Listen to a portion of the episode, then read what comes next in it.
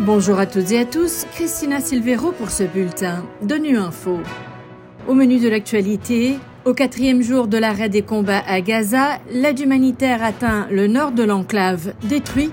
Plus de 450 000 nouveaux déplacés dans l'est de la RDC. Le HCR sonne l'alarme. Enfin, sensibilisation et échange à Kinshasa contre les violences basées sur le genre.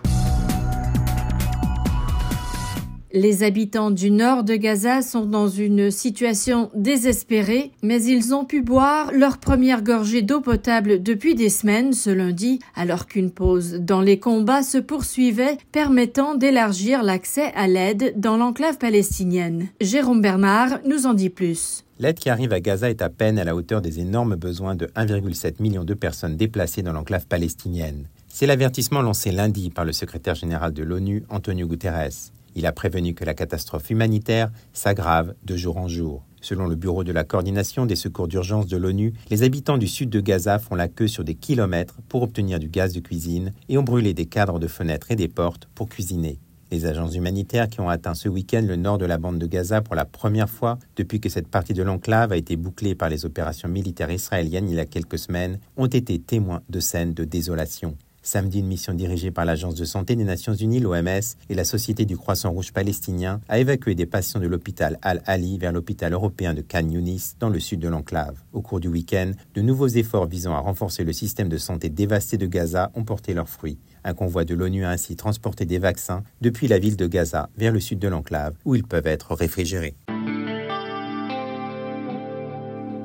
En République démocratique du Congo, l'Agence des Nations Unies pour les réfugiés sonne l'alarme suite à une nouvelle recrudescence des violences dans la province du Nord Kivu. En six semaines, près de 500 000 personnes ont dû fuir les violents affrontements entre les groupes armés et les forces gouvernementales. Le HCR appelle la communauté internationale à ne pas oublier le vieux conflit qui a déplacé des millions de civils, la majorité des femmes et des enfants. On écoute Angèle Dikongue Atangana, représentante du HCR en RDC. C'est une crise qui est vieille de 30 ans pratiquement et c'est une crise qui fait beaucoup, beaucoup, beaucoup de morts, beaucoup de mutilés, beaucoup de femmes violées, beaucoup d'enfants malmenés qui ne sont plus à l'école, qui ne sont plus des enfants dans la manière dont ils vivent. Ça, je voudrais vraiment que le monde entier l'entende avec toute la compassion que j'ai quand je regarde les images insoutenables qui nous viennent de Gaza, la crise du Hamas, nous avons vraiment le cœur brisé. Mais je vous assure, assise ici au Congo, j'aimerais vraiment dire que les Nations Unies ne sont probablement pas faits pour amener le monde au paradis, mais ils sont certainement faits pour l'empêcher de sombrer en enfer. J'ai envie de vous dire que cet enfer, quand vous allez à l'Est et que vous voyez ces regards vides, ah, vous vous demandez si nous n'y sommes pas déjà.